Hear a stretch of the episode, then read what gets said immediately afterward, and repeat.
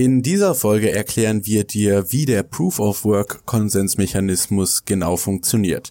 Für diese Folge brauchst du kein wirkliches technisches Grundverständnis von Bitcoin, sondern wir versuchen das Ganze mit lebhaften Beispielen aus der echten Welt zu illustrieren. Bei der ganzen Folge handelt es sich außerdem um einen interaktiven Podcast. Das heißt, am besten hörst du den Podcast, wenn du Zugang zu einem Rechner hast, mit dem du eine Internetseite besuchen kannst. Am Ende wirst du verstanden haben, was der Proof of Work in Bitcoin ist, was eine Hash-Funktion ist und wie die ganze Sache mit dem Mining funktioniert. In diesem Sinne wünschen wir dir viel Spaß beim BTC Echo Podcast. Der BTC Echo Podcast. Alles zu Bitcoin, Blockchain und Kryptowährungen.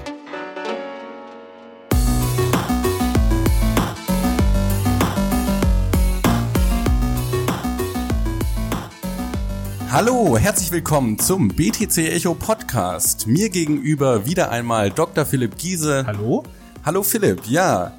Ein super spannendes Thema. Der Zuhörer wird es schon an dem Titel der Folge gemerkt haben. Heute geht es bei uns um den Proof of Work. Und um dieses Thema einzuleiten, stellen wir uns mal ein hypothetisches Szenario vor. Äh, Phil, wie kannst du mir beweisen, dass du irgendeine Form von Arbeit erbracht hast? Geht es dabei, äh, fragen wir mal so rum, geht es um das Produkt der Arbeit? Das könnte ich dir einfach zeigen. Ja? Mhm. Oder geht es darum, ich soll dir beweisen, dass ich gearbeitet habe? Es geht primär, würde ich sagen, um das Produkt der mhm. Arbeit. Und implizit in dem Produkt ist, wenn ich das Produkt sehe, dann muss ich wissen, dass da Arbeit reingeflossen ist, weil es nicht so natürlich zustande gekommen sein kann. Ich meine, wir beide sind ja Leute, äh, wir beide sind ja welche, die im Augenblick ich zumindest etwas weniger, aber an sich trainieren gehen. Ähm, nicht nur mit jedem Muskelkater, den man hat, sondern mit einem, was weiß ich, mit einem wachsenden Bizeps hat man ja so eine Art Beweis dafür, dass man im Fitnessstudio war. ja. ja. dann ist man nicht mehr der Lauch, der man, der man vor einem halben Jahr war oder so, sondern ist man auf einmal, ja, der 44er Bizeps kommt nicht von ungefähr. Genau, also man hat bewiesen, dass man gearbeitet hat, ja. dass man was im Fitnessstudio getan hat. Das ist ein guter Proof of Work. Mir ist gerade noch ein anderes Beispiel eingefallen. Stell dir vor, du hast eine Familie, Papa, Mama und zwei Kinder. Die Tochter ist gerade so 16 und Papa und Mama fahren in Kurzurlaub für ein Wochenende und wollen sicherstellen, dass die Tochter keine Party feiert übers Wochenende. Und deswegen äh, wollen sie einen Arbeitsbeweis und geben der, der Tochter ein 2000 Teile Puzzle und sagen, so, wenn wir wiederkommen, dann ist dieses Puzzle aber gelöst. Damit stellen sie sicher, dass die Tochter eben nicht die Freunde einlädt, sondern den, das ganze Wochenende zu Hause sitzt und versucht, das Puzzle zu lösen. Das sind aber Rabeneltern. Außerdem, was ist, wenn die Freunde von ihr auch gerne puzzeln? Das ist äh, ein super, eine super Überleitung, weil dann würde ich sagen, erhöht sich die Hashrate im ja. Netzwerk sozusagen. Jetzt haben wir viele ähm, Begriffe gerade um uns geworfen, Proof of Work und Hashrate. Äh, was das alles auf sich hat, wirst du, lieber Zuhörer, im Laufe dieser Folge lernen. Am Ende weißt du also, was der Proof of Work ist, warum er so wichtig für Bitcoin und andere Blockchain-Projekte ist und genau, was da wirklich passiert am Ende. Und dann, ich denke, was ich zumindest auch etwas erreichen will, ist, dass man über, dass man eine gewisse Antwort hat auf die Vorwürfe wie eben, es ist Energieverschwendung oder so. Also, dass man auch da etwas nuancierter antworten kann. Ähm, und ja, ich denke, dann fangen wir mal einfach an. Wa äh, woher kommt denn der Proof of Work, Alex? Erzähl mal. Ja, also ich habe da ein bisschen Recherche betrieben und das Konzept vom Proof of Work ist in den frühen 90ern entstanden, so 1992, 1993 von Cynthia Dwork und Moni Naor. Ich hoffe, ich habe das jetzt richtig ausgesprochen. Wer mich da verbessern will, kann gerne selber auf Wikipedia gucken und äh, versuchen, die Namen besser auszusprechen. Ja, und zum Einsatz kam der tatsächlich das, äh, das erste Mal bei Hashcash. Ähm, ein Projekt, was auch im Bitcoin White Paper referenziert wurde von Satoshi Nakamoto. Der Erfinder von Hashcash ist Adam Beck, momentan glaube ich CEO von Blockstream, also einem der größten Blockchain-Bitcoin-Unternehmen, die es so gibt. Und in Hashcash wird eben ein kryptografischer Proof of Work, also ein, ja, ein auf Kryptographie aufbauender Beweis der Arbeit verwendet, um äh, ja, die Integrität des Netzwerks zu gewährleisten. Genau. Die, eine ganz ursprüngliche Idee beim Proof of Work war auch, man wollte so Junk-E-Mails ein wenig damit Herr werden, mhm. dass eben für bestimmte E-Mails auch tatsächlich was getan werden muss. Also man kann dann auch ein wenig an so etwas denken wie Spam Prevention. Mhm. Also, und da muss man auch sagen, halt, das ist zum Beispiel auch dann später, als es dann um um Gebühren für, für Transaktionen im Bitcoin-Netzwerk ging oder so, war das nicht einfach jetzt irgendwie die gierige Kralle der Miner, die unbedingt noch mehr Geld haben wollte oder so, sondern dass man überlegt hat, muss wirklich jede Transaktion sein? Das kann niemand entscheiden, aber jeder kann sich selbst fragen, ist mir diese Transaktion es wert, dass ich dafür zahle? Ja. Und ähm, so ähnlich hat man, war eben dann der Gedanke, dass man ein Proof of Work eben jetzt ganz jenseits von Bitcoin oder ähnlichen elektronischen Währungen schaffen wollte. Das wurde dann aber eben auf Kryptowährungen übertragen. Genau. Wenn wir uns eine E-Mail vorstellen, ich kann ja jedem Menschen auf der Welt kostenlos eine E-Mail schicken und was hindert mich jetzt daran, zu spammen. Das heißt, dass ich äh, Philipp Giese einfach mal 500 E-Mails schicke und sage so, hey, have you seen this? Hey, besuch doch mal die Webseite. Und wenn ich jetzt was bezahlen müsste dafür, was auch immer, ob das jetzt Geld ist oder Arbeit, würde ich eventuell nicht 500 Mails schreiben, sondern nur eine. Und diese eine ja. Genau. würde ich dann mehr Arbeit reinstecken, weil mich das auch tatsächlich was kostet. Und ja, da, der, die Besonderheit bei einem Proof of Work, auch wieder in Analogie zu dem Puzzle, das gelöst werden muss, ist eigentlich, die Lösung zu erreichen ist schwer. Ja, moderat schwer. Das fällt jetzt nicht so vom Himmel. Das heißt, wenn ich die 2000 Puzzleteile in die Luft werfe, ist die Wahrscheinlichkeit, dass die genau im richtigen Bild praktisch alle richtig angeordnet landen, ist doch sehr gering. Mhm. Ähm, auf der anderen Seite, wenn ich das Puzzle fertig habe, kann ich auf einen Blick überprüfen, stimmt's oder stimmt's nicht. Liegt jedes Teil da, wo es liegen sollte oder eben nicht. Das heißt, in eine Richtung sehr schwierig, zu lösen sehr schwierig, zu überprüfen sehr einfach. Genau. Ich denke, man kann da vielleicht noch einen zweiten Punkt ergänzen. Ähm, da wird es vielleicht mit der Puzzle-Analogie etwas schwieriger, aber äh, man könnte sich jetzt vorstellen, es gibt zwei Ansätze, ein Puzzle zu lösen. Man kann es analytisch lösen, ja. Ähm, man sucht die Teile, die zusammenpassen. Jetzt sind wir aber mal böse. Sagen wir mal, die Eltern, die du vorher erwähnt hast, sind richtige Rabeneltern. die suchen sich nicht jetzt irgendwie ein schönes Gemälde von Rembrandt oder so aus, was dann die, was dann die arme Tochter statt einer Party äh, lösen muss, sondern es ist ein komplett weißes Bild. genau. So, ähm, und sagen sie, das machst du, bis wir da sind. Mag langweilig sein, aber du wirst stolz sein, wenn du es hinter dir hast. So, ähm, da wird's dann langsam schwierig, weil da rein analytisch vorzugehen, ist anders als beim Gemälde, ist halt man hat keinen Anhaltspunkt. Beim Gemälde kann man sagen, ah, Moment mal, das passt ja auch vom Bild her dazu und so. Also mhm. man kann, man kann nach Farben sortieren genau, und sich das so ein genau, bisschen Genau, man kann äh, kombinatorisch vorgehen. Bei, bei so einem Puzzle, beim riesigen Puzzle, da wird man in weiten Teilen, jetzt nehmen wir den Rand mal, ignorieren wir den mal, wird man ähm, vielleicht auch zufällig dann was aufbauen müssen. Das ist für, für Menschen ist ein zufälliger Prozess ist etwas sehr, sehr Stupides. Ja, gerade wenn man, wenn die Wahrscheinlichkeit sehr, sehr gering ist, kommt dann bei Menschen irgendwann das Problem dazu, wir Menschen sind von Natur aus im besten Sinne faul. Ähm, als Physiker würde ich sagen, das liegt am Hamiltonschen Prinzip. Das Universum sucht sich immer den Weg des geringsten Widerstandes. Ähm, und deshalb denkt aber der Mensch noch, ich will dann raffiniert sein. Und deshalb versucht er dann irgendwelche Abkürzungen zu finden. Mhm. Die können dann häufiger fehlschlagen. Die Maschine denkt nicht so. Ein einfacher Algorithmus wird stupide das durchprobieren.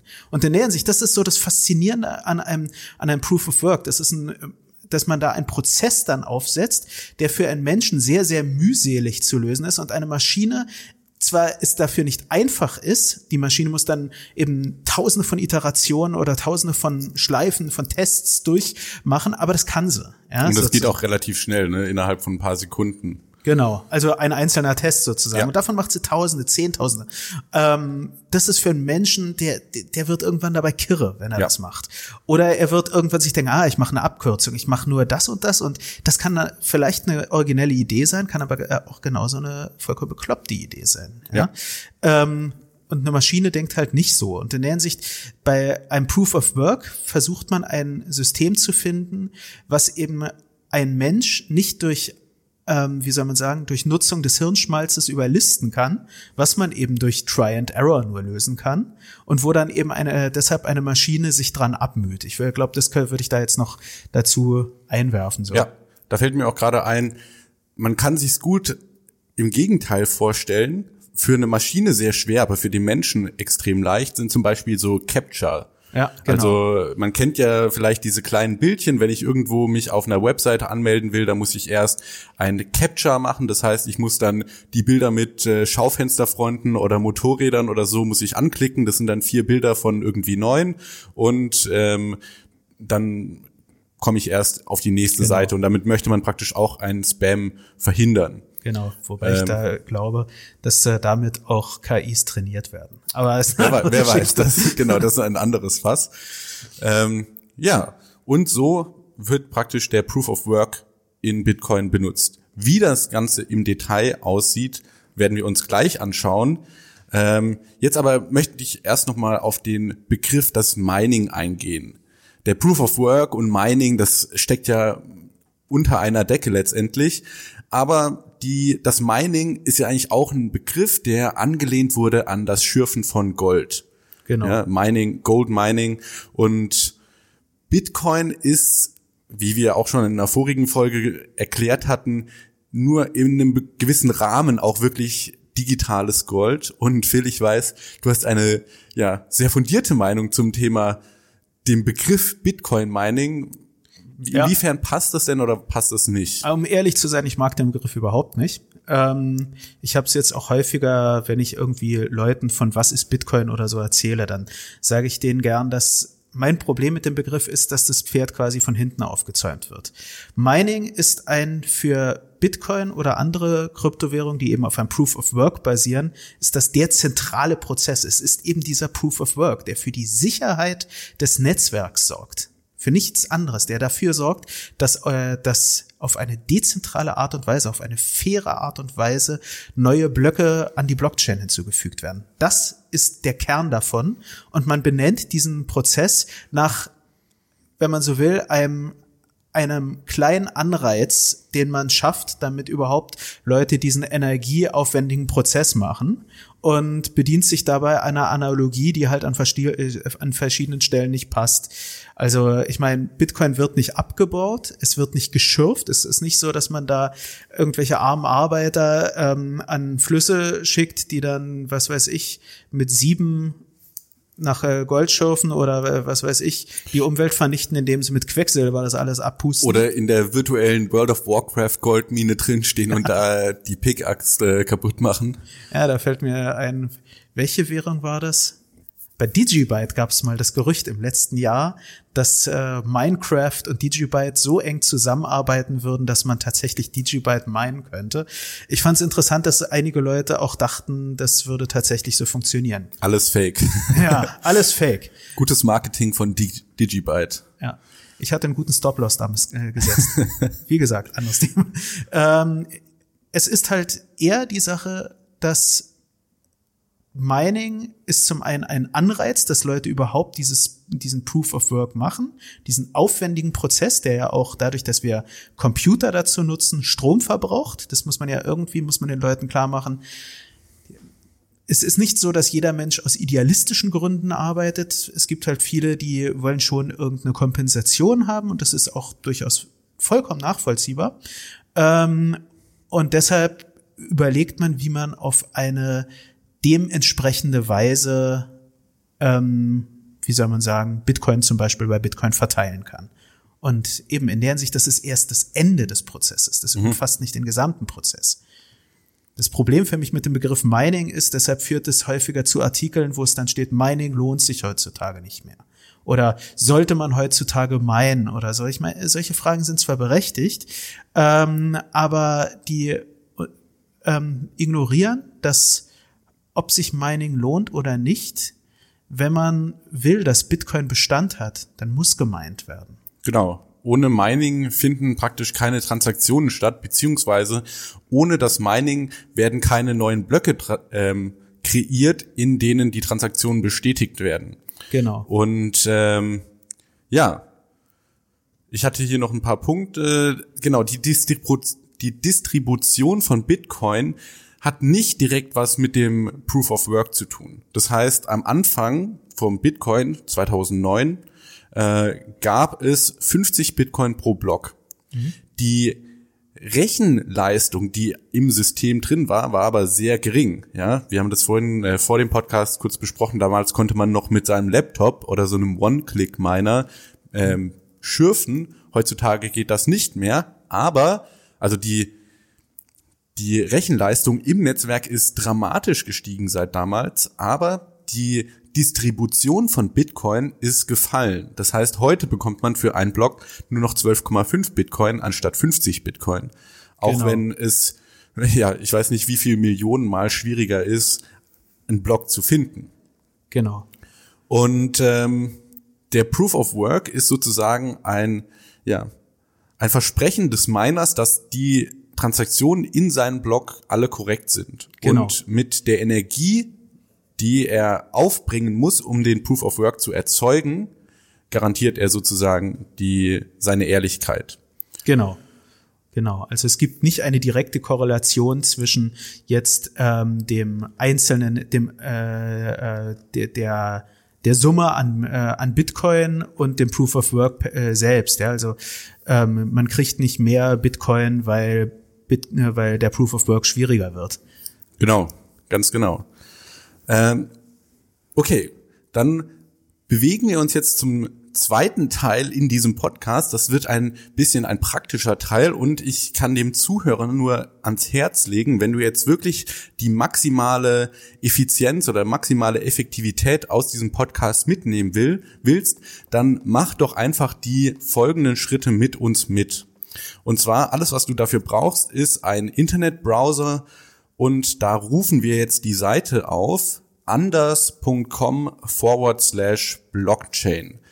Wenn du ein, eine Podcast-App hast, ich glaube bei Spotify geht's nicht direkt, aber wir machen das auch in die Show Notes, da kannst du dann einfach auf den Hyperlink klicken. Ich sagte die URL nochmal für Leute, die es abtippen. anders.com schräger nach vorne Blockchain. So, wenn wir das aufrufen, dann kommen wir auf, ich mach mal hier das letzte weg. Genau, dann kommen wir auf eine Blockchain-Demo und wichtig ist jetzt im rechten oberen Eck der Webseite finden wir ein paar Schlagworte. Da steht einmal Hash, Block, Blockchain, Distributed Tokens und Coinbase und da gehen wir einfach mal auf Hash drauf bin drauf. Was diese Seite jetzt macht, ist, wir lernen jetzt, wie eine Blockchain en Detail funktioniert. Das heißt, das hier ist jetzt wirklich einmal die Technologie anfassen und sehen, wie sie funktioniert. Gut. Genau. Du bist du auf der Webseite? Ich bin auf der Webseite. Wunderbar. Dann äh, können wir loslegen. Und zwar, was wir jetzt vor uns sehen, ist ein, eine Hash-Funktion. Ja, die Hash-Funktion ist ein Teil der Mathematik und Kryptographie, wo genau. man praktisch einen Input zu einen beliebigen Input zu einem fixen Output transformieren kann. Beziehungsweise zu einem Output mit einer bestimmten Form, so würde ich genau. vielleicht sagen.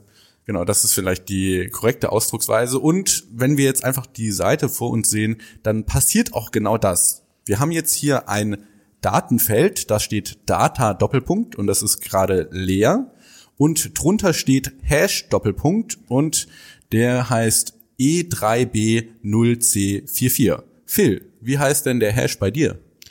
E3B0C44. Ah, das ist ja der, der gleiche. Das genau. ist nämlich auch eine Besonderheit der Hash-Funktion. Die gleichen Inputs geben immer den gleichen Output. Das heißt, weil Phil und ich jetzt gerade auf ein leeres Datenfeld schauen, haben wir auch den gleichen Hash. Genau. Und vielleicht ist dabei auch noch wichtig zu tun, es muss wirklich der exakt gleiche Input sein. Ich bin jetzt mal frech und sage, naja, ähm, ich habe ein leeres Feld vor mir, jetzt gebe ich mal ein Leerzeichen ein. Es ist ja ein Leerzeichen, ist ja fast Leeren. Ich weiß, Ja. ja. weiß es ist ja auch Ist ja. Leerzeichen. Und dabei komme ich auf einen komplett anderen Hash, der jetzt mit 36A9E7 beginnt. Wenn ich zwei Leerzeichen eingebe, dann äh, selbst dann ändert sich's noch weiter. Also ähm, bei zwei Leerzeichen kann ich ja noch mal gucken. Da ist es 6C179 und dann ge geht's weiter. Das, äh, sprich, es ist wirklich komplett eindeutig, was für ein Hash dann äh, entsteht. Und das Interessante ist auch, ich kann das bei mir nachprüfen. Das Genau. heißt, wenn du jetzt äh, sagst, der Hash mit einem Leerzeichen ist bei mir 36A9E, dann kann ich das einfach bei mir auch eingeben und durch die Hash-Funktion komme ich praktisch zu dem gleichen Output. Genau. Gut. Die Hash-Funktion kann man sich vorstellen wie ein Mixer. Wir sind äh, hier in Deutschland, deswegen benutzen wir dafür den tollen Thermomix. Ähm, Was jetzt keine Werbung sein soll, es ist ein, es ist Genau. ein Beispiel. Das ist einfach ein Beispiel. Der Thermomix ist jetzt das Modell äh, SHA 256 und wir können uns jetzt vorstellen, da geben wir Kartoffeln und Möhren und äh, was weiß ich, Wasser und so weiter rein und drücken auf Turbo und der häckselt das. Es ist aber ein besonderer Thermomix, lieber Phil, weil es jetzt nicht so ist, wenn ich drei Kartoffeln und zwei Möhren reingebe, bekomme ich mehr raus, also mehr Suppe, äh, als wenn ich nur eine Kartoffel und eine Möhre reingebe, sondern ist es praktisch immer ein Teller Suppe, der da rauskommt. Genau. Und dieser Teller, Teller Suppe hat, sagen wir jetzt mal, eine besondere Farbe und die Farbe ist immer einzigartig. Was ich mit der Farbe hier meine, das ist der Hash.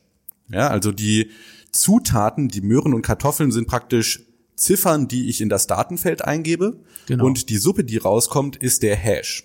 Und das Lustige ist auch, auch eine Eigenschaft des magischen SHA-256 Thermomix, wenn ich jetzt eine bisschen größere Möhre reingebe, dann sieht die Suppe komplett anders aus, als wenn die Möhre ein bisschen kleiner ist. Das Genau. heißt, jedes Zeichen im Datenfeld verändert die Suppe zu, ja, komplett.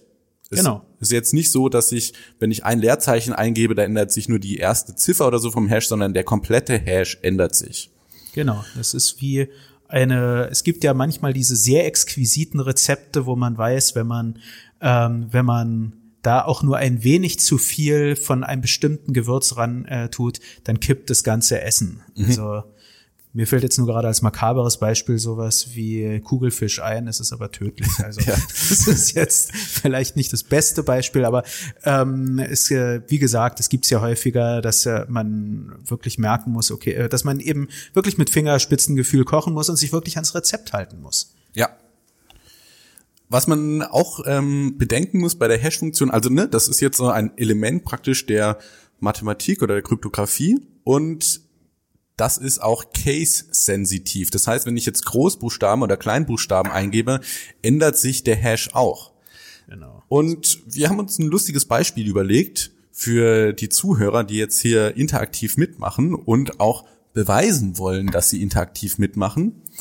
Gebt doch mal in euer Datenfeld Hashtag BTC Echo Podcast ein. Alles klein, alles zusammen. Und twittert dann den Hash, den ihr rausbekommt. Genau. Ähm, genau, wir verraten das jetzt nicht, welcher Hash das ist, aber Dann könnte wir, es ja jeder schreiben. eventuell werden wir diesen Hash auch schon getwittert haben und dann könnt ihr vergleichen, ob ihr alles richtig gemacht habt. Wenn jetzt zum Beispiel das, Let das T von äh, BTC Echo Podcast groß ist, dann kommt ein komplett anderer Hash raus. und ich genau, das auch. hier dient praktisch jetzt nur noch mal zur Illustration, wie eine Hash-Funktion funktioniert. Wir merken uns, der Hash ist ein Thermomix-Modell. Und es gibt jetzt den äh, Thermomix SHA 256 und es gibt den SHA äh, 1, SHA 2 und die sind unterschiedlich gut beziehungsweise schlecht.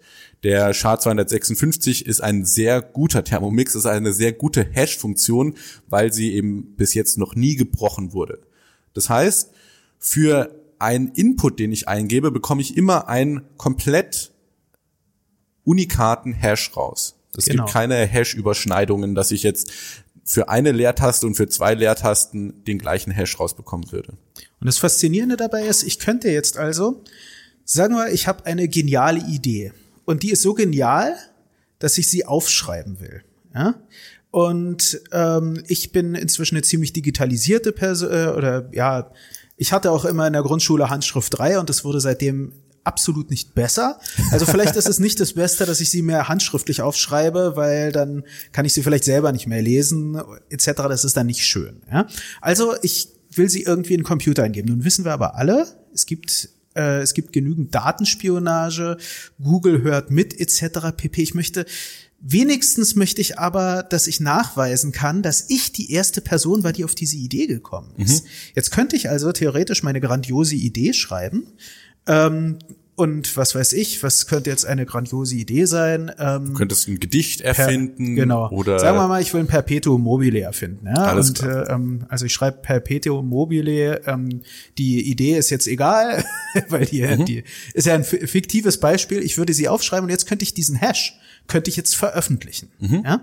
Und jeder, der jetzt diese Idee mir geklaut hätte und die veröffentlichen will, dann könnte ich sagen, Moment mal, hier, ich kann sogar mit einem Zeitstempel nachweisen, dass ich die Idee als erster hatte. Und das kann ich ja. mit diesem, äh, mit diesem Hash machen.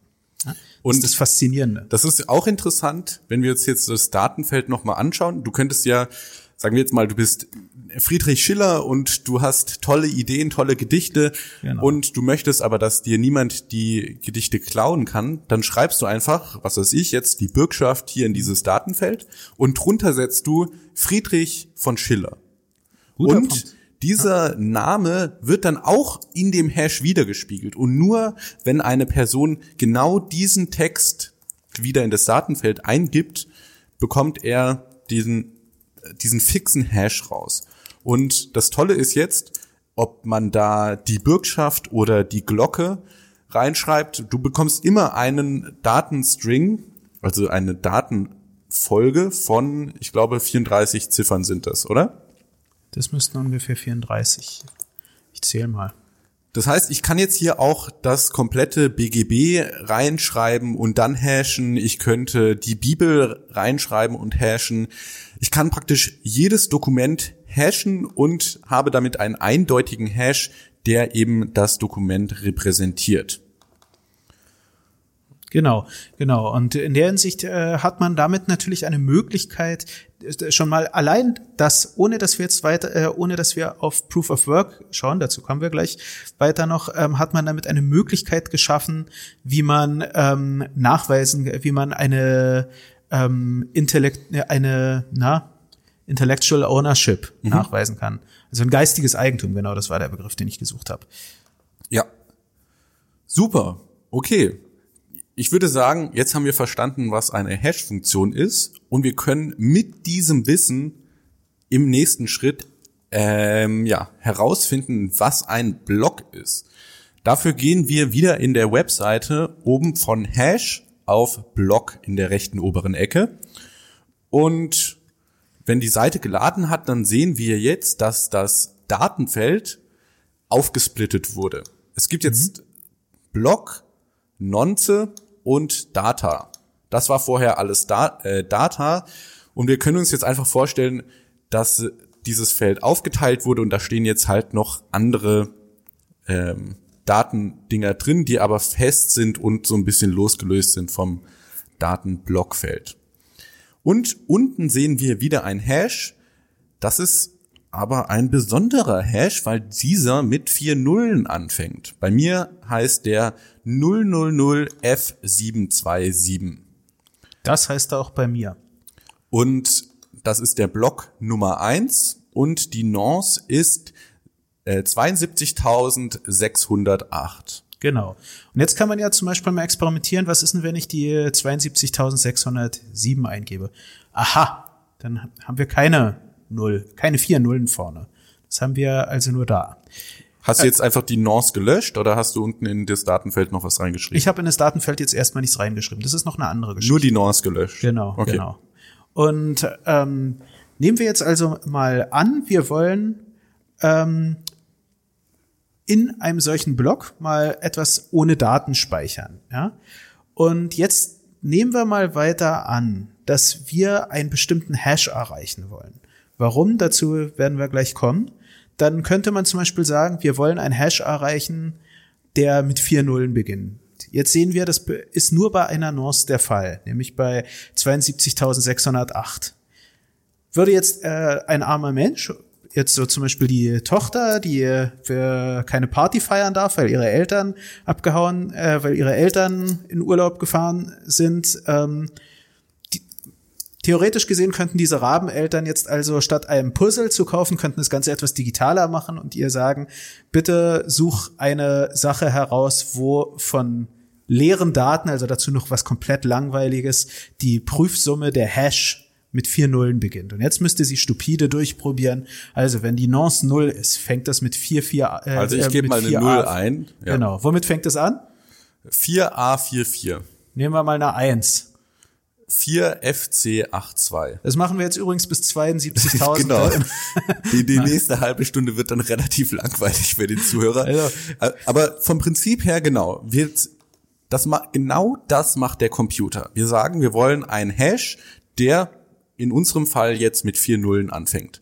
Und dann sagt der Computer, alles klar, in dem Datenfeld steht eigentlich jetzt gerade nur Block Nummer eins und jetzt muss ich hinkriegen, dass Block Nummer eins plus Fragezeichen ist gleich 000 Punkt, Punkt, Punkt. Genau. Das heißt, der Hash muss mit vier Nullen anfangen. Und da merkt man dann auch so das, was wir vorher gesagt haben, dass das eine Sache ist, die für einen Menschen wirklich ähm, extrem mühsam zu machen ist, extrem tedious, wo wir dann irgendwann anfangen, entweder verrückt zu werden, zu streiken oder auf irgendwelche originellen Ideen zu kommen, irgendwie, ah, jetzt habe ich drei Nullen, naja, dann ungefähr meine Erfahrung vorher hat gelehrt, das müsste dann in den, äh, so, ähm, in den nächsten äh, Schritten müsste das klappen, dann gebe ich einfach die und die Zahl ein oder so. Nee, eine Maschine macht das Ganze einfach stupide durch, bis es eben bei, dann bei 72.608 in dem Fall dann ist. Ja, und jetzt, lieber Phil, machen wir noch ein besonderes Experiment. Ich habe jetzt gerade die Nonce mal rausgelöscht aus meinem Blog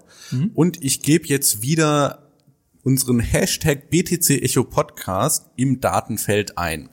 Und mhm. im Gegensatz zum vorigen Hashfeld haben wir jetzt hier noch eine Besonderheit und zwar haben wir einen großen Button unter dem Hashfeld, ähm, ah. wo mein draufsteht. Ja, also man kann sich jetzt die vorstellen, wie die Möwen aus äh, Findet Nemo, die mal Mein sagen. Ähm, Sage ich jetzt auch mal und ich drücke mal auf den Knopf. Das tue ich gerade auch.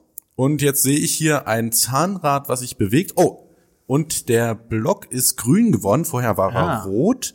Und jetzt habe ich wieder einen Hash, der mit vier Nullen anfängt. Genau. Die Nonce ist jetzt aber nicht mehr die 62.608, sondern das sind jetzt 83.031. Genau. Was ist da jetzt passiert, in, als ich gerade auf Mein gedrückt habe? Was da passiert ist, ist, dass eben der Computer, der hat jetzt eigentlich eine, wenn man so will, eine, eine, äh, eine Wenn-Dann-Gleichung, hat er immer wieder durchgerechnet. Er hat geguckt, okay, komme ich mit diesen Daten, mit der Blocknummer, mit der Nonce, also dieser, wenn man so will, Zählvariable und dem Datenfeld, komme ich damit über diesen SHA, äh, SHA 256 äh, Thermomix, komme ich damit auf einen Hash, der mit vier Nullen beginnt. Wenn nein, erhöhe Nonce und rechne nochmal durch. Ja. Wenn ja, Abbruch und sag, ich bin erfolgreich. So, äh, also färbt das Hintergrundfeld grün sozusagen. Ja. Also sprich, er musste 83.000 Mal musste er jetzt diese äh, diese Rechenoperation machen. 83.000 Mal und 31. Vollkommen richtig. Also nicht, ja, und da merkt man, das, äh, ich finde es gut, dass du das sagst, weil da merkt man einen wunderbaren Unterschied zwischen uns als Menschen, die wir dann gern vollkommen zu Recht und meistens auch vollkommen vorteilhaft eben in ungefähren Zahlen sprechen. Ja, das sind ungefähr 83, über 80.000, ja. Das äh, wäre, unter Menschen wäre das eine, für viele Sachen eine vollkommen valide Angabe. Für diesen Prozess ist es eine katastrophale Angabe. Wenn wir jetzt jemanden, der das nachmachen will, sagen würde, okay, macht es, äh, ja, sagen wir mal so 80 bis 85.000 Mal, dann entweder sorgen wir dafür, dass der Arme eine ziemlich grausame Zeit hat, weil 5.000 Mal ist immer noch sehr anstrengend, oder äh, 3.031 Mal, ähm, oder wir geben ihm eine extrem schlechte Angabe, dass er es nicht reproduzieren kann. Und äh, eine Maschine gibt halt die, äh, sagt halt die Antwort exakt. Ja.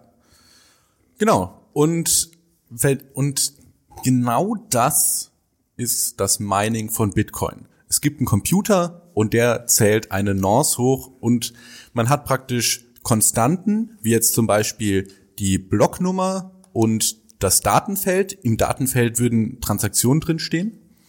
Und die Variable ist, wie gesagt, die Nonce und da sitzt praktisch im Computer drin eine Klasse von Erstklässlern, die eigentlich nicht viel können, außer plus eins und dann Hash ausrechnen.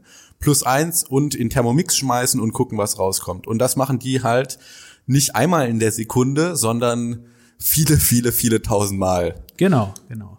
Und ne, man kann das äh, Beispiel jetzt beliebig weiterspinnen. Ich mache jetzt mal den Hashtag BTC Echo Podcast raus aus dem Datenfeld und schreibe, äh, keine Ahnung, einfach nur BTC Echo, alles groß und drücke wieder auf mein. Es dauert jetzt ein bisschen, ja. Mein Computer kommt nicht direkt auf die richtige Nonce, sondern er muss halt iterieren und das dauert ein bisschen Zeit. Genau. Und genauso funktioniert, wie gesagt, das Mining in Bitcoin mit dem Proof of Work. Ach ja, genau.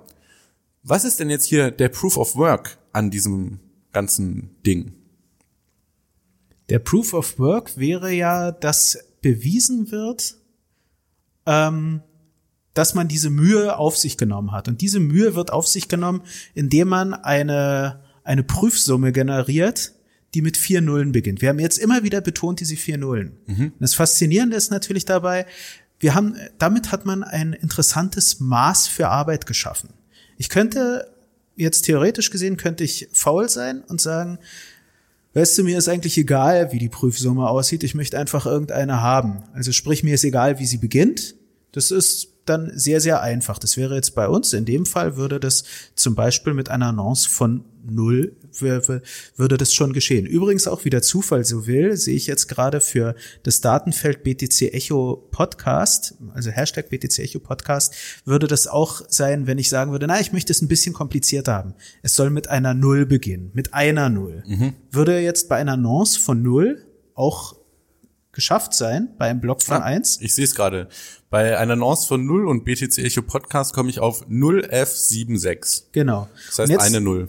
Und jetzt könnte ich aber feststellen, ähm, wenn jetzt zum Beispiel die Computer alle schneller werden und wir alle kennen diese ähm, ungefähren Betrachtungen wie Moore's Law oder wir können auch sagen, wenn immer mehr Leute an so einem Prozess mitmachen, weil es zum Beispiel Bitcoins dafür gibt, ja, ist ja nicht hypothetisch, ja, mhm. sondern es gibt durchaus dann einen Anreiz, dass man bei diesem Prozess mitmacht. Also kann äh, es passieren, dass mehr und mehr Leute dran teilnehmen. Und dann könnte das Problem sein, dass dann der Prozess auf einmal viel zu schnell abläuft. Und wir möchten aber garantieren, dass das zum Beispiel in regelmäßigen Zeitabständen man nur etwas findet. Und jetzt könnte ich so vorgehen, dass ich je nachdem, wie sich dieser, wie schnell, dass äh, die jemand auf Lösung kommt, dass ich sage, oh Mensch, du bist ein bisschen schnell, such mir mal zwei Nullen. Also um jetzt noch wieder auf unsere Rabeneltern zurückzukommen, an der Stelle, falls mein Vater zuhört, das ist kein, äh, es hat nichts mit ihm zu tun. Und ich denke, dasselbe gilt für die, äh, ja, gilt für meinen Kollegen Alex. Das ist überhaupt nicht aus unserer Lebenserfahrung gegriffen. Es ist einfach nur ein Beispiel. Ähm, aber theoretisch gesehen hätten die das von Anfang an äh, ähm, bis halt äh, bis dann die Tochter, äh, was weiß ich, ein Abitur mit 1-0 gemacht hat oder so, könnten die das dann immer wieder ranskalieren. Am Anfang könnten sie sagen, okay, Liebes Töchterchen, such uns in der Zeit, wo wir weg sind, eine Lösung, die mit einer Null beginnt. Dann merken sie, ui, Mensch, jetzt, jetzt langsam haben wir, sie hat uns geschrieben, ach, ich habe die gefunden heute Abend. Und dann kann sie ja doch äh, Party feiern. Na gut, nächstes Mal sagen wir, es soll mit zwei Nullen beginnen. Und so sozusagen mit steigender Schulbildung erhöht man dann die ähm, erhöht man äh, steigt dann der Anspruch sozusagen man setzt ein anderes Ziel und damit steigt dann natürlich auch die Schwierigkeit, das zu lösen. Mhm. Genau. Die Schwierigkeit ist nämlich eine wichtige Komponente, die ja auch immer in Bitcoin wieder erwähnt wird. Und prinzipiell ein Hash mit einer Null zu finden ist nicht trivial, ja. Es ist, fällt jetzt nicht vom Himmel. Ähm, es ist aber auch nicht unwahrscheinlich. Ein Hash mit 20 Nullen zu finden ist sehr, sehr, sehr unwahrscheinlich. Genau. Da muss man lange dafür raten. Und die, und Bitcoin ist eben so konzipiert, dass alle zwei Wochen, alle 2016 Blöcke wird geguckt, wie, in wie viel Minuten dauert es denn im Schnitt, dass ein neuer Block produziert wird und dann wird die Anzahl der Nullen so angepasst, dass es ungefähr zehn Minuten sind. Genau. Und das bedeutet, wenn alle Rechner im Bitcoin-Netzwerk die ganze Zeit Nuancen hochzählen, kommt im Schnitt alle zehn Minuten ein neuer Block. Und es kann halt jetzt durch Zufall sein, dass da zwei Blöcke sehr nah aneinander sind. Ja, innerhalb von zwei Minuten findet das Netzwerk zwei Blöcke. Das heißt, das Netzwerk findet Blöcke, bei die eben mit x Nullen am Anfang beginnen. Oder es kann sein, dass da eine Stunde dazwischen vergeht, obwohl genau so viele ne-, Rechner am Netzwerk hängen. Das ist halt genau. Basierend auf Wahrscheinlichkeit. Genau. Und dass ich von Ziel und Schwierigkeit gesprochen hat, hatte auch sozusagen ein bisschen Grund, weil ähm, in der Bitcoin-Welt äh, bewegen wir uns ja in einer englischsprachigen Welt. Ähm, wir sind ja international. Deshalb spricht man da gern von einem Target, was mhm. einen Hash erreichen muss. Und mit diesem Target äh, sozusagen ähm, verbunden über eine Formel ist, ähm, also wenn man es richtig nimmt, antiproportional ist die Difficulty die sozusagen ähm, ein Target, äh, je, je komplizierter das Target wird äh, oder je ähm, man kann es auch so rum ausdrücken, je, je komplizierter das Target wird, dann kann man ja auch sagen, je kleiner insgesamt der Hash wird, weil vorne stehen ja dann mehr und mehr Nullen. Desto, desto schwieriger, desto höher wird die Difficulty. Konkret wäre, äh, wäre dann die Formel ähm, die Schwierigkeit beim ersten Target, was man halt mal festgesetzt hat, durch das aktuelle Target ist dann die Difficulty. Mhm. Die ähm, Hashrate im Bitcoin-Netzwerk kann man sich übrigens auch visualisieren lassen. Mhm. Ähm, Link in den Show Notes für alle Leute, die faul sind. Ähm, ansonsten, wer tippen möchte, die Seite heißt bitinfocharts.com. Tolle Webseite und ähm, da kann man sich dann die Bitcoin Hashrate anzeigen lassen. Da sind wir gerade, Phil, interpretier uns doch mal bitte die Zahl, bei so ungefähr 51 E. Genau, E. Wie, Wofür steht das E? Wie Ach, oft wird denn hier jetzt geraten? Ja, das äh, ähm, sind, um es genau zu sein, sind das dann 51 Exa-Hash pro Sekunde. Jetzt äh, fragt pro Sekunde, das muss man sich ja. auf der Zunge zergehen lassen. Man, natürlich, jetzt kann man sagen, was heißt Exa? Jetzt muss ich selber, muss ich gestehen, erstmal nachgucken, ähm, weil ich äh, ähm, weiß es gerade auch nicht mehr auswendig. Es ist eine sehr, sehr hohe Zahl. Es ist eine der größten SI-Maßeinheiten, sowas wie Kilo, Mega, Giga, sowas kennt man ja vielleicht.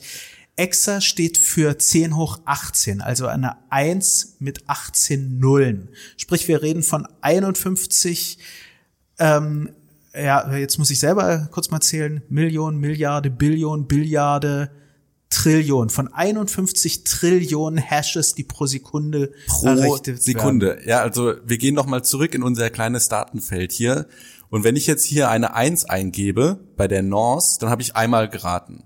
Genau. Und das macht das Bitcoin-Netzwerk jetzt 51 Trillionen Mal in der Sekunde. Habe ich das richtig verstanden? Genau. Wow. Genau. Wow, also in der Sekunde, ja. Und wenn man das mal auf zehn Minuten hochrechnet, dann weiß man ungefähr, wie wahrscheinlich es ist, einen Block zu finden, wenn ich jetzt einfach mal eine North so in den Raum werfe. Das genau. ist sehr unwahrscheinlich. Genau. Und das ist in der Hinsicht natürlich auch die Sache. Also ähm, Leute, die jetzt über so ein Webinterface irgendwie selber einen Blog finden wollen würden, die würden äh, da nicht wirklich mithalten können. ja, also ja. Ähm, natürlich muss man dazu auch sagen, nur zum Verständnis, das heißt nicht, dass ein einzelnes konkretes Gerät so schnell rechnet. Ja? ja. Also das, äh, da würde man, könnte sogar sein, dass man da äh, langsam tatsächlich in irgendwelche ähm, Schwierigkeiten in Sachen Quantenmechanik kommen würde. Ich meine, da sind wir dann nämlich langsam bei Attosekunden gelandet, also wenn wir jetzt in die andere Richtung gehen. Ähm, und äh, da ist man das sind sehr kurze Zeiträume. Fassen wir es einfach mal so zusammen. Ähm, sondern es äh, es sind Tausende von, ähm, von Parteien an diesem Proof of Work beteiligt. Und die alle arbeiten mit sehr schnellen Computern. Und sozusagen die Summe davon ergibt dann genau, äh, ergibt dann halt diese, diese Hashes pro Sekunde. Ja. Krass, ne?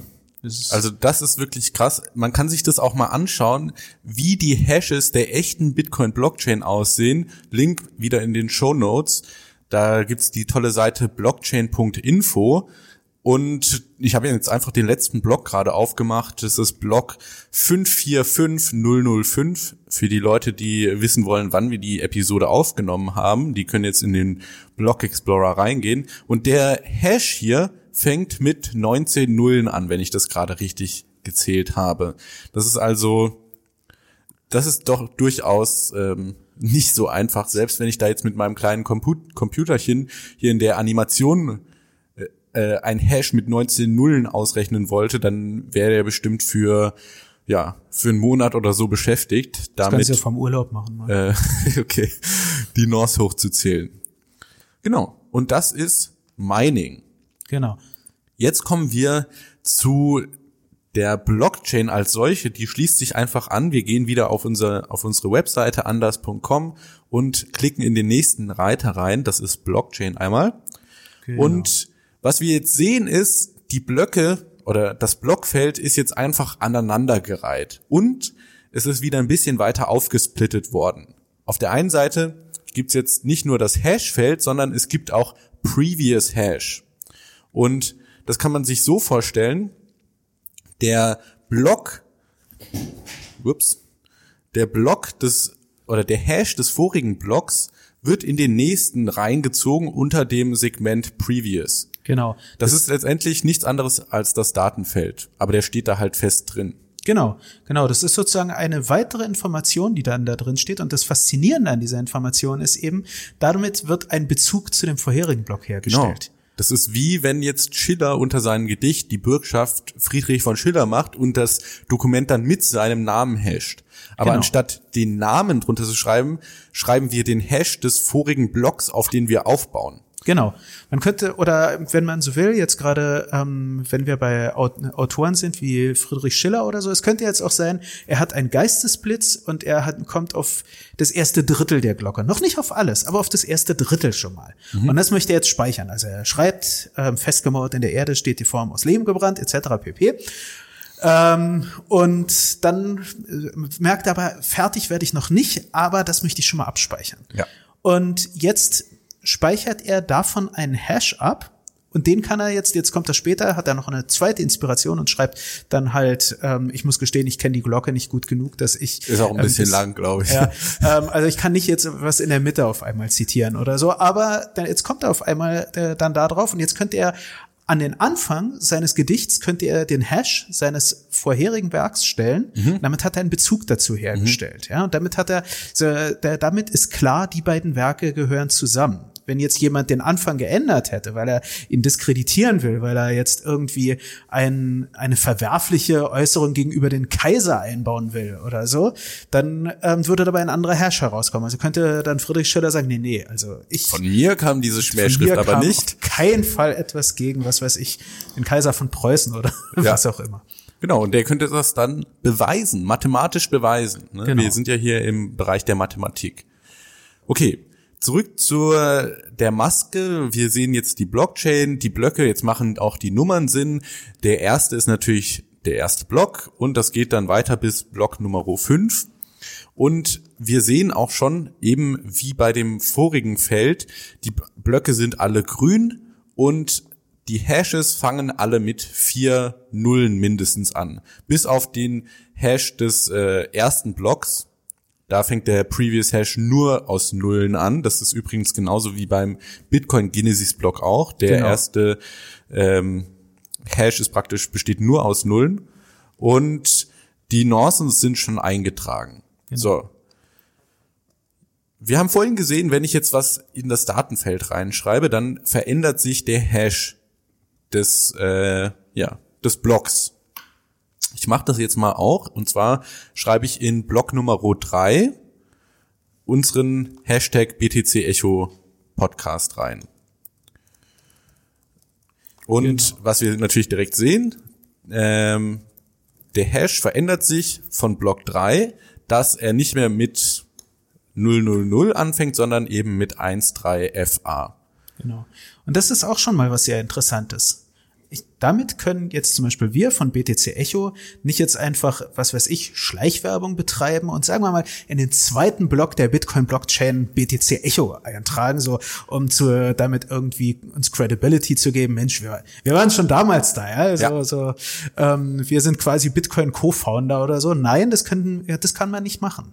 Und, ja. sondern damit müssten wir alles, was darauf folgt, müssten wir ändern. Und ich glaube schon bei dem Beispiel, wir werden es jetzt gleich, gleich gemeinsam durchspielen, schon bei diesem kleinen Beispiel ist es aufwendig und mühselig. Genau. Weil, okay, jetzt habe ich den Block Nummer drei manipuliert. Ja, ich bin jetzt ein böser Angreifer hier und möchte den BTC Echo Podcast pushen.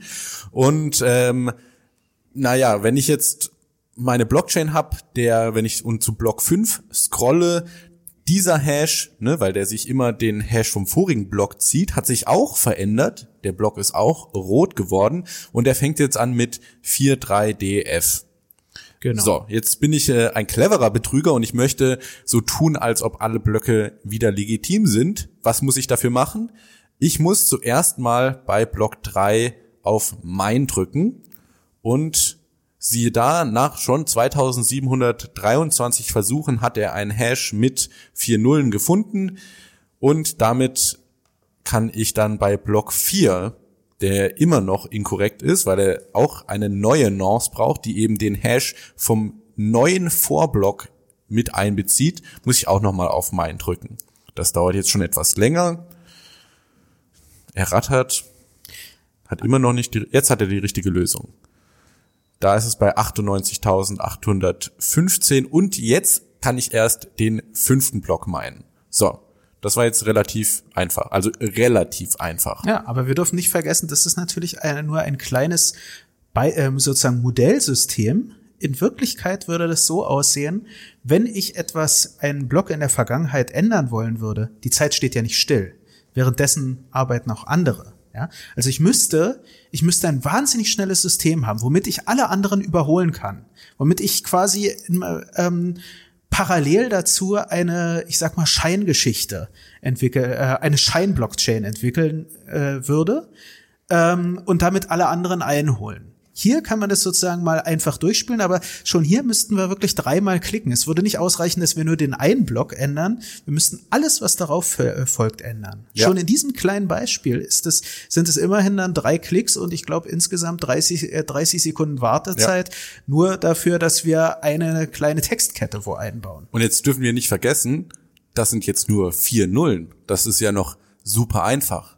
Wenn wir das Ganze jetzt mit 19 Nullen durchspielen wollen, wie die aktuelle Difficulty von Bitcoin, dann äh, sitze ich hier für drei Blöcke, aber mindestens drei Monate mit meinem kleinen Laptop. Genau, da dürfen wir nämlich nicht vergessen, warum sind es 19 Nullen, da auch wieder, um an die Difficulty zu erinnern. Die Difficulty ist deshalb so hoch, weil wir im Augenblick eine riesige Hashrate haben, weil ja. im Augenblick 51 äh, Trillionen Mal pro Sekunde geraten wird. Genau, 51 Trillionen Mal pro Sekunde. Und wenn, äh, wenn jetzt wir jetzt im, in der BTC Echo Redaktion mit unseren Laptops da sitzen würden und sagen wir mal auch das, sagen wir einfach mal, wir hätten richtige High-End Laptops und würden etwas im Rahmen von äh, ja, sagen wir mal, ein, äh, sagen wir mal eine Milliarde oder sagen wir sogar eine Billion Berechnungen pro Sekunde machen äh, würden. Selbst dann wären wir immer noch viel zu langsam. Wir würden, wir würden, wir würden es nicht mal schaffen, die ähm, das Netzwerk im Augenblick einzuholen. Die würden uns äh, davonlaufen. Wir müssten,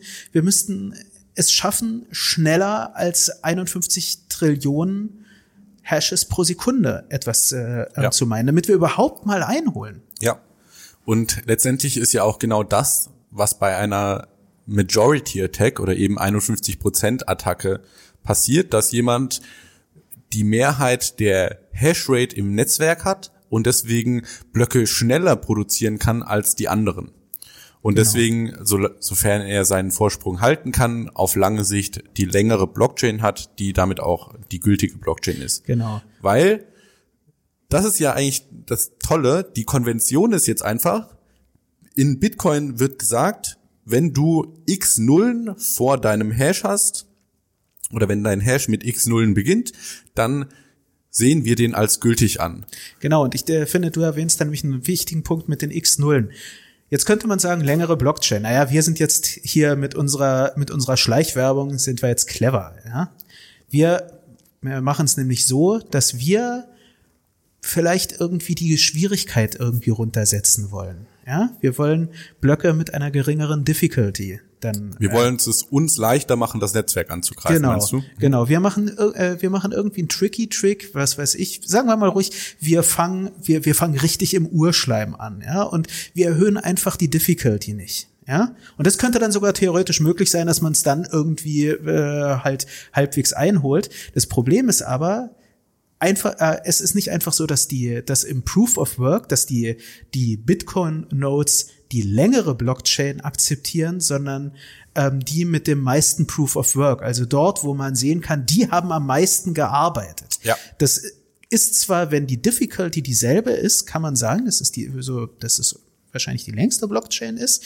Aber wenn wir jetzt einfach clever sind und sagen, haha, wir machen bei der, mit Target One, mit der einfachsten Difficulty, rödeln wir das alles durch, dann würden die ganzen Nodes merken, Moment mal, die haben, da hat jemand nicht bewiesen, dass er die Arbeit für den genau für der den Hash Block mit nur einer Null ist weniger wert als der Hash mit 19 Nullen. genau Ähm, es lässt sich auf den ersten Blick erkennen, dass der Hash mit 19 Nullen deutlich schwieriger zu errechnen ist. Man könnte sagen, er wiegt schwerer, wenn man ihn denn mit einem anderen Hash, der eben nur eine Null hat, vergleicht, auf Genau. die Waage legt sozusagen.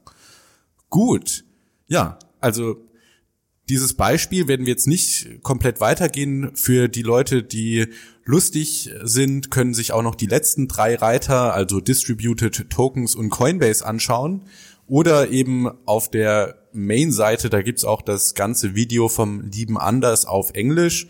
Eventuell könnt ihr uns auch gerne schreiben, ob das jetzt weitergeholfen hat, ob wir da die letzten drei Reiter in einer anderen Folge erklären sollen.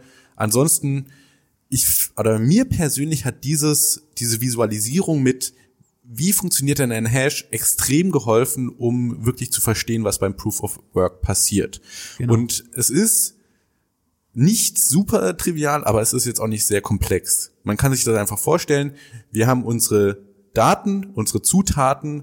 Das sind Sachen wie Blocknummer, Versionsnummer des Clients, ähm, Previous Hash, also der Hash vom vorigen akzeptierten Block in der Blockchain ähm, und die Nors und noch so ein paar andere Sachen im Block-Header. Dann haben wir ein Datenfeld, da stehen Transaktionen drin und diese beiden Sachen schmeißen wir in den Thermomix, in den SHA-256 Hash-Algorithmus und versuchen einen bestimmten Hash rauszubekommen. Und wir haben praktisch die Konstanten, das sind eigentlich der Header minus die Nonce und der Body, also da, wo die Transaktionen drin stehen, und wir verändern die ganze Zeit nur die Nonce und raten plus eins kommt da ein Hash raus, plus eins kommt da ein Hash raus, den, den Genau. ich möchte. Und alle Miner im Netzwerk sind praktisch gleichzeitig daran, genau dieses Problem zu lösen. Wenn dann einer den gewünschten Hash hat, den Target Hash, dann schreit er ganz laut Bingo, ich hab's und schickt den an alle anderen. Alle anderen sind in der Lage, super einfach zu überprüfen, hey, wenn ich jetzt diese Komponenten, ja, was weiß ich, Blocknummer 10.073 mit der Nonce 108.027 und dem Blockbody durch den Thermomix gebe, kriege ich da das gleiche raus? Ja, gültig, nein, ungültig, Genau. wird zurückgewiesen. Und so funktioniert der Konsens in Bitcoin. genau Und ja, das ist eigentlich äh, sehr simpel, aber genial und hochkomplex in der Art und Weise, wie verschiedene Sachen äh, da zusammenarbeiten, um eben einen mathematischen Beweis für Arbeit ähm, ja, zu ermöglichen. genau Gut, dann haben wir noch eine Hörerfrage bekommen, die eigentlich ganz gut zu dem Thema passt. Wollen wir die gerade beantworten? Genau, vielleicht nur kurz eine Sache, die ich an der Stelle noch vorher kurz be äh, betonen würde, ist, ähm, es wird gern ja über Mining oder Proof of Work gesagt, dass es energieverschwendend ist. Es kommt immer darauf an, wie man Energieverschwendung oder den Sinn von solchen Prozessen definiert. Aber mir persönlich geht so gerade, wenn man das mal an so einer wie dieser, ähm, dieser Blockchain-Demo mal durchspielt, dann merkt man, dahinter steht wirklich ein Sinn und man kann sogar umgekehrt sagen, dass die dass die Difficulty und die erreichten Blocks sind eigentlich ein Maß dafür, wie viel Energie für Bitcoin aufgebracht wurde. Man könnte sogar eher in die andere Richtung äh, argumentieren, dass das sogar tatsächlich man als eine Art fundamentalen Wert dann von Bitcoin definiert. Aber das wäre ein Thema für eine andere Sache. Ich würde bloß einfach sagen, Energie, man kann über Umweltverschmutzung durch Nutzung von fossilen Energien etc. darüber kann und muss man diskutieren. Sinnlose Energieverschwendung würde ich es auf keinen Fall nennen. Ja. Also das vielleicht. Es ist keine verschwendete Energie, sondern es sichert eben das Netzwerk vor Angreifern, weil ein genau. Angreifer eben mindestens 51 Prozent aufbringen müsste, um einen Angriff zu starten. Und dann müsste er sich halt noch die Frage stellen, verdiene ich nicht eigentlich mehr Geld, wenn ich einfach ehrlicher Miner bin und meine, meine Rechenpower dem Netzwerk bereitstelle, um tatsächlich Blöcke äh, genau. zu produzieren, die ehrlich sind. Genau. So, dann oh. kommen wir jetzt zu der Hörerfrage. Okay. Johann hat uns geschrieben und möchte wissen, äh, lieber Johann, vielen Dank für deine Mail und du hast in die Show geschafft. Kannst du deinen Eltern Bescheid sagen? Ähm, Sinn, ist, Sinn des Lebens ist sozusagen erfüllt. Du bist auf Spotify und iTunes vertreten jetzt. Und zwar hat Johann die Frage gestellt, wie lang ist es technologisch sinnvoll, die Hashrate zu steigern? Und ändert sich die Anforderung, wenn die Anzahl der Nutzer bzw. Transaktionen steigt? Ich würde mal mit der zweiten Sache beginnen, weil die ist einfacher zu beantworten. Ähm, nein. Also die ein Block wir haben es ja jetzt auch hier durchgespielt. An sich ist die, ähm, die Schwierigkeit, vier Nullen zu finden, ist unabhängig davon, wie viele Daten ich eintrage. Ja? Sondern die Schwierigkeit hängt von was ganz anderem ab. Die, die Schwierigkeit hängt davon ab, das hatten wir jetzt auch auf, äh, auf Bit-Info-Charts hatten wir uns angeguckt, wie die Hashrate steigt. Ähm, und die Schwierigkeit hängt davon ab, wie die Gesamt-Hashrate, wie schnell die Blöcke meint. Man möchte garantieren, dass alle zehn Minuten ein Block gemeint wird. Dabei ist es egal, ob die Blöcke kaum Transaktionen enthalten oder bis zum Anschlag gefüllt sind. Sprich, mhm. ob viele Nutzer gerade das Netzwerk nutzen oder gar keine. Deshalb so viel zur zweiten Frage. Äh, willst du dazu noch was? Ja. Sagen? Und zwar ist es auch so, zum Beispiel, wenn man jetzt Bitcoin und Bitcoin Cash vergleicht. Es ist egal, ob der Block ein Megabyte groß ist oder 32 Megabyte. Also bei dem 32 Megabyte Block würden viel mehr Transaktionen reinpassen. Ähm, du kannst aber trotzdem einen gleich schwierigen Proof of Work haben. Allerdings, wenn wir jetzt angehen, äh, annehmen, Bitcoin Cash und Bitcoin haben einen gleich schwierigen Proof of Work, sind die Transaktionen von Bitcoin sicherer in Anführungszeichen, weil weniger Transaktionen in einem Block drin sind. Ja, ja gut. Ähm, Stimmt, das kann man so ganz gut. Das nur noch so am Rande. Aber auch im Hintergrund auf das, was wir jetzt in dieser Folge besprochen haben. Es ist nicht so, dass sich da irgendwie ein Gremium zusammenfindet und sagt, die, Net, äh, die Hashrate ist zu niedrig, wir müssen sie mhm. steigern. Sondern es ist eher so, dass sich, wie man das auf Bitinfo sieht, ein ja, Equilibrium einstellt, also da, da, sieht man immer so Zacken, die hoch und runter gehen und eine Tendenz, die eher steigt. Genau. Und das sind eben, was man da sieht, sind Leute, die ihre Rechner anschmeißen beziehungsweise ausschalten oder auf was anderes ansetzen. Wenn jetzt ein Miner merkt, oh, Bitcoin ist super profitabel zu meinen, ich mache meine Rechner an, dann steigt die Hashrate, weil er seine ja, weil er zusätzliche Rateversuche sozusagen ins Netzwerk gibt. Genau. Wohingegen, wenn er sagt, ah, Bitcoin Cash ist gerade profitabler oder Ethereum oder sonst irgendwas, äh, ich wechsle darauf, dann nimmt er seine Rateversuche aus dem Netzwerk raus und die Hashrate sinkt. Genau. Und dann sinkt, das, das kann sich natürlich darauf äh, auswirken, dass dann auch die Blockzeit sinkt und so, äh, wenn das dramatisch geschieht, alle 4000 Blöcke passt sich die Difficulty an. Da auch nochmal der Verweis auf Bitinfo-Charts. Wir werden ja den Link in den Show Notes haben. Da kann man sich für Bitcoin und andere Kryptowährungen genau das auch immer ansehen. Und zum Beispiel würde man jetzt im Fall der Bitcoin Difficulty tatsächlich sehen, dass ähm, zwischen dem, äh, das am ähm, 16.07.2018 die Difficulty leicht gefallen ist und einige Zeit lang tiefer war. Mhm. Und das kann man dann wieder mit einer mit einer in der Zeit eher mittelprächtigen Hashrate sozusagen oder mit einer in der Zeit mittelprächtigen Blockzeit in Verbindung bringen. Ja. ja. Ähm, vielleicht noch zur ersten Frage.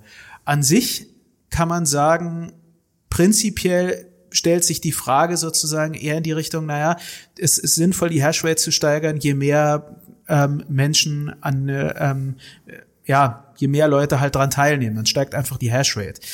Man kann natürlich jetzt indirekt sagen, dadurch, dass die äh, Difficulty sich in Abhängigkeit des Targets ändert und das bedeutet, dass eine weitere Null verlangt wird, theoretisch gesehen stößt man dabei, da die ähm, Bitcoin-Hashes eine, also die SHA-256 Hashes eine festgelegte Länge haben, stößt man da irgendwo an eine, an eine natürliche Grenze. Das müsste ich mal genauer nachrechnen, ähm, aber ich würde es mal einfach so sagen, man hat da noch sehr, sehr viel Raum nach oben, bis das der Fall ist, sagen wir es mal so. Mhm.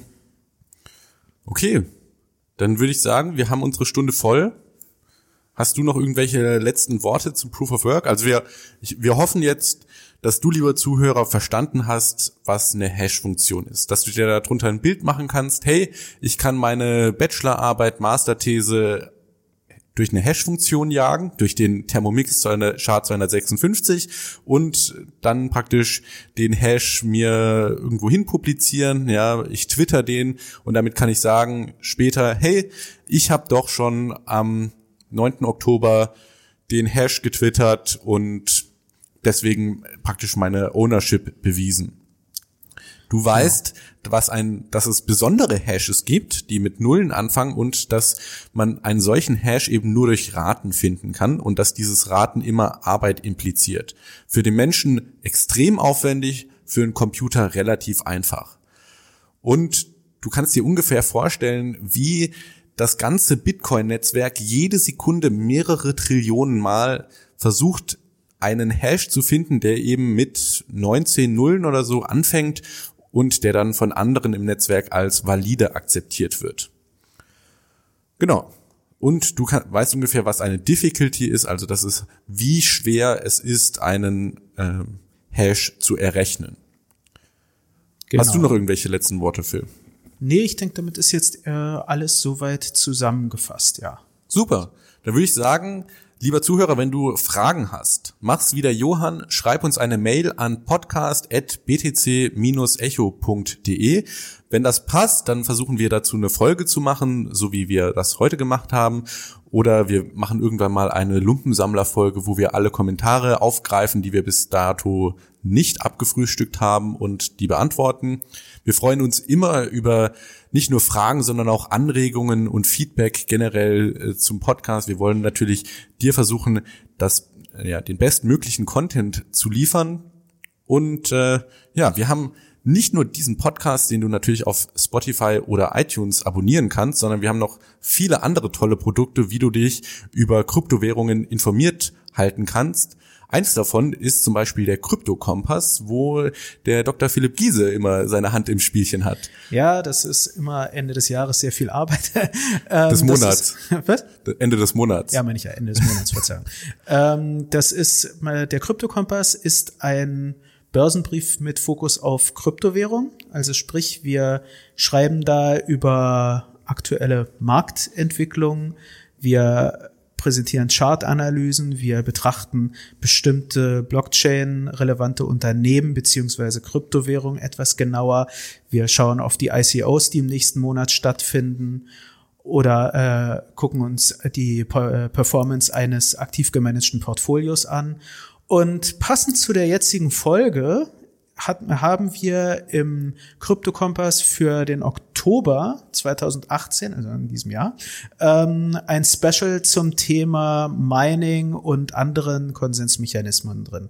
Da muss man äh, dazu sagen, der Fokus ist da weniger technischer Natur, sondern eben, da es äh, sich hier um eine Art Börsenbrief handelt, ist, äh, schaut man da auf die Relevanz für Investment. Also sprich, man schaut sich an Profi, äh, Profitabilität des Minings, wie ist es bei, äh, was sind die Renditen bei Pool Mining etc. und wie ist dann bei anderen Konsensmechanismen, die wir jetzt heute hier nicht behandelt haben, wie zum Beispiel Staking, wie sieht es Master da aus? Nodes und so weiter. Masternodes, genau. Ähm, wie sieht es da aus? Also sprich, da würde man so ein bisschen die investmentrelevante ähm, Seite der Medaille namens Proof of Work betrachten können. Ja, ist eine super Sache, gerade für Leute, die jetzt vielleicht nicht täglich Zeit haben, äh, sich mit Krypto-News auseinanderzusetzen, ist das ein monatliches Update sozusagen für was gerade am Markt passiert und äh, wie gesagt, die genau. Specials, da steckt immer sehr viel Herzblut drin und ist auch und nicht wenig Arbeit. Ja, das ist auch so ein Proof of Work. Genau, äh, genau also, da schließt sich der Kreis wieder. Ähm, für Leute, die öfter Updates haben wollen, gibt's natürlich auch den E-Mail-Newsletter und den Premium-Newsletter. Ja. Wobei Premium, äh, keine Angst, das heißt nicht, dass der was kostet, sondern da wir unterscheiden, wir haben einerseits einen Daily Newsletter für die Leute, die jetzt nicht täglich bei uns auf die Seite gehen wollen, aber immer sehen wollen, was wir, ähm, äh, was wir für Artikel veröffentlichen. Wir haben zum zweiten einen wöchentlichen Newsletter. Dort äh, haben wir einen Kommentar unseres Chefredakteurs Sven Wagenknecht und äh, haben da dann ausgewählten Content von unserer Seite. So the und, best of the week praktisch. Genau, oder? so best of the week, wenn man so will. Und dann haben wir ein Premium Newsletter, wo wir, ähm, äh, wo wir auch einen Fokus auf Investment haben, die ähm, die Entwicklung der Marktkapitalisierung kommentieren und äh, da zum Beispiel auch auf drei interessante investmentrelevante Artikel jenseits von BTC Echo verlinken. Ja, super. Also äh, es wird nicht langweilig, lieber Zuhörer. Für Daily Content gibt's natürlich immer noch unsere Website btc-echo.de. Äh, und wenn du dich mit Leuten austauschen möchtest, die ja schon länger in der Kryptoszene tätig sind, dann komm in unseren Discord-Channel. Da haben wir eine ja, eine super Community, die eine sich jeden Tag zu den verschiedensten Themen austauscht. Ähm, ein kleines Experiment wäre vielleicht ganz lustig, den Hash und Hashtag BTC Echo Podcast zu twittern. Äh, einfach so als interaktiven Beweis von dir praktisch, dass du die Folge gehört hast und das Tool ausprobiert hast. Wir überprüfen natürlich jeden einzelnen Hash auf Korrektheit. Und genau, wenn du sonst mit uns in Verbindung treten möchtest, dann schreib uns einfach eine Mail. Genau. In diesem Sinne wünschen wir dir einen angenehmen Restmonat und bis zur nächsten Folge. Bis zur nächsten Folge. Tschüss. Tschüss.